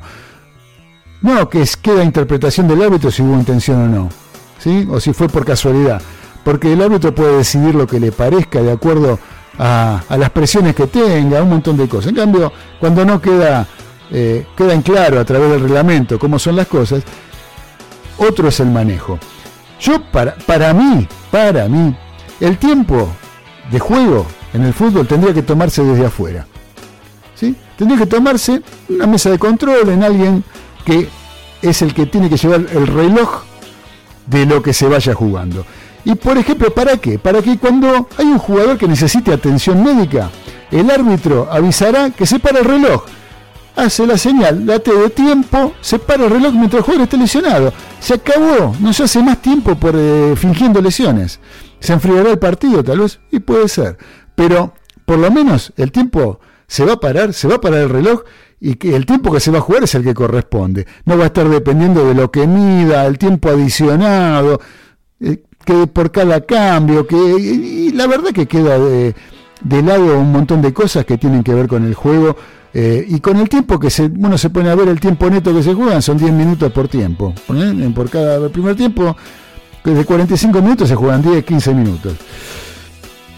La misma medida se toma para cuando se realiza un cambio. ¿sí? Eso de que me saco, que me voy lejos, que me caigo, ¿sí? cuando me tienen que cambiar, me caigo para tardar más mientras me levanto, que me bajo las medias, que me saco la canillera, ¿sí? que voy y lo saludo al referee, le doy la mano a todos los rivales. Bueno, mientras pase, que haga todo eso, que lo haga, pero con el reloj parado. ¿sí? Y se acabó. Eh, para realizar un saque lateral, el equipo que deba poner la pelota en juego tendrá 10 segundos para hacerlo. Caso contrario, el saque será para el rival. Al igual de que no se lleve a cabo en el lugar que indique el juez asistente. A ver, que el juez asistente diga, el lateral es acá, se pare ahí y que de ahí saque el lateral el jugador. No que tomo carrera, 10 metros para atrás, para adelante, paso por arriba, palo, la tiro. Es cualquier cosa es cualquier cosa. Entonces, donde está el árbitro asistente es el lugar que indica el árbitro asistente. Equivocado o no, no me interesa. Tiene la razón. ¿sí? Lo mismo que el referee, tiene la razón. Si está en el lugar donde el árbitro asistente indica el lateral, ahí es donde se saca. Entonces el lineman ya va a tener que correr toda la cancha, no la mitad solamente, ¿sí? y va a tener que indicar en el lugar que salió la pelota, dónde tendrá que hacer el saque lateral. El único que podrá detener el juego en el caso de lesiones es el referee. No que yo agarro y tiro la pelota afuera para que atiendan a mi compañero, porque no, y el otro no me la tiró afuera y no, tiene por qué. No, está lesionado, bueno, flaco que se la banque mientras tanto un ratito, ¿sí? Y este, mientras tanto, este, eh, hasta que el referee no diga que se tiene que parar el juego, se para el juego. Después se reanuda en el mismo lugar y se acabó. El arquero deberá poner la pelota en juego en, 10 segundos, desde que atrapó la pelota con sus manos. Si no tiro libre, indirecto en contra, se acabó el problema.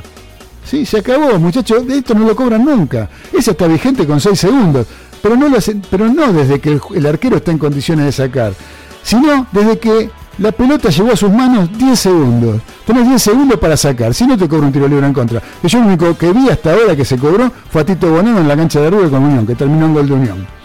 Este, eso me parece que es tremendo. Después, la otra es la, distancia en las barreras, ¿sí? Las tiros libres. La barrera está, tiene que estar 9 metros 15. Si invade esa distancia, el tiro libre se ejecuta 9 metros 15 más adelante. Y se acabó, muchachos. De ahí se tendrán que ir corriendo así hasta que lleguen al borde del área o que se acabe la cancha, no sé. ¿eh? Que, que tengan que patear desde eh, tiro libre indirecto dentro del área y que los jugadores tendrán que hacer la barrera en la línea del arco. No lo sé. Pero más o menos, muchachos, tienen que respetar la distancia de la ribera. Si, si juegan, si, si alguno invade esa zona, 9 metros 15 más adelante y se acabó. Y el único autorizado a hablar con el referee será el capitán del equipo, nadie más, ni siquiera los entrenadores, eh, quien, le haga, quien lo haga, será advertido en primera instancia y sancionado a posteriori. Para mí tendría que ser así. Y otra que también es discutible y habría que analizarla un poquito más, que la amonestación significaría 5 minutos fuera de campo. En caso de que el sancionado sea el arquero, podrá ingresar el suplente y deberá salir un jugador de campo en su lugar. Para mí, esto tendría que ponerse en práctica ya mismo.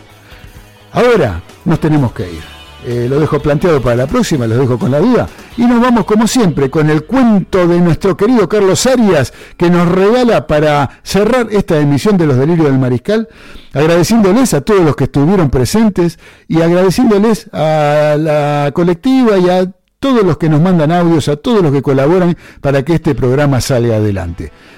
Los quiero mucho, les mando un fuerte abrazo. Nos encontraremos la semana que viene a las 19, como siempre, todos los lunes, a través de la colectiva FM 102.5 y a través de internet por www.lacolectiva.org.ar. Ahora los dejo con el cuento de las buenas noches que nos regala el señor Carlitos Arias y nos vamos. Chao.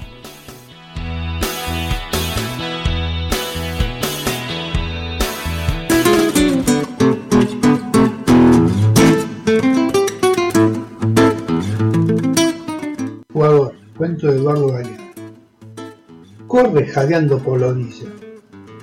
A un lado lo esperan los cielos de la gloria, al otro los abismos de la ruina. El barrio lo envidia. El jugador profesional se ha salvado de la fábrica y de la oficina.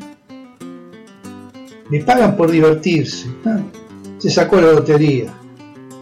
Y aunque tenga que sudar como una regadera, sin derecho a cansarse ni equivocarse, él sale en los diarios, ni en la tele. Las radios dicen su nombre. Y las mujeres suspiran por él. Y los niños quieren imitarlo. Pero él, que ha empezado jugando por el placer de jugar, en la calle de tierra de los suburbios, ahora juega en los estadios, por el deber de trabajar, y tiene la obligación de ganar o ganar.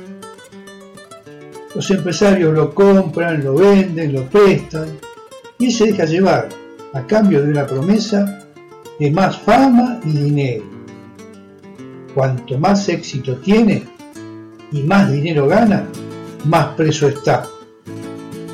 Sometido a disciplina militar, sufre cada día el castigo de los entrenamientos feroces y se somete a los bombardeos de analgésicos y las infiltraciones de cortisona, que olvidan el dolor y mienten la salud.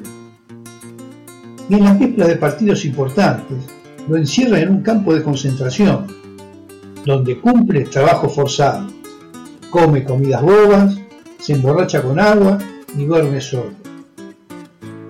En los otros oficios humanos, el ocaso llega con la vejez, pero el jugador de fútbol puede ser viejo a los 30 años los músculos se cansan temprano. Este no le hace un gol ni con la cancha embajada. Este ni aunque le ate las manos al arquero. O antes de los 30, si un pelotazo lo desmaya de mala manera. Con la mala suerte le revienta un músculo. O una patada le rompe un hueso de esos que no tienen arreglo. Y algún mal día el jugador descubre que se ha jugado la vida en una sola baraja, y que el dinero se ha volado y la fama también. La fama, señora Fugaz, no le ha dejado ni una cartita de consuelo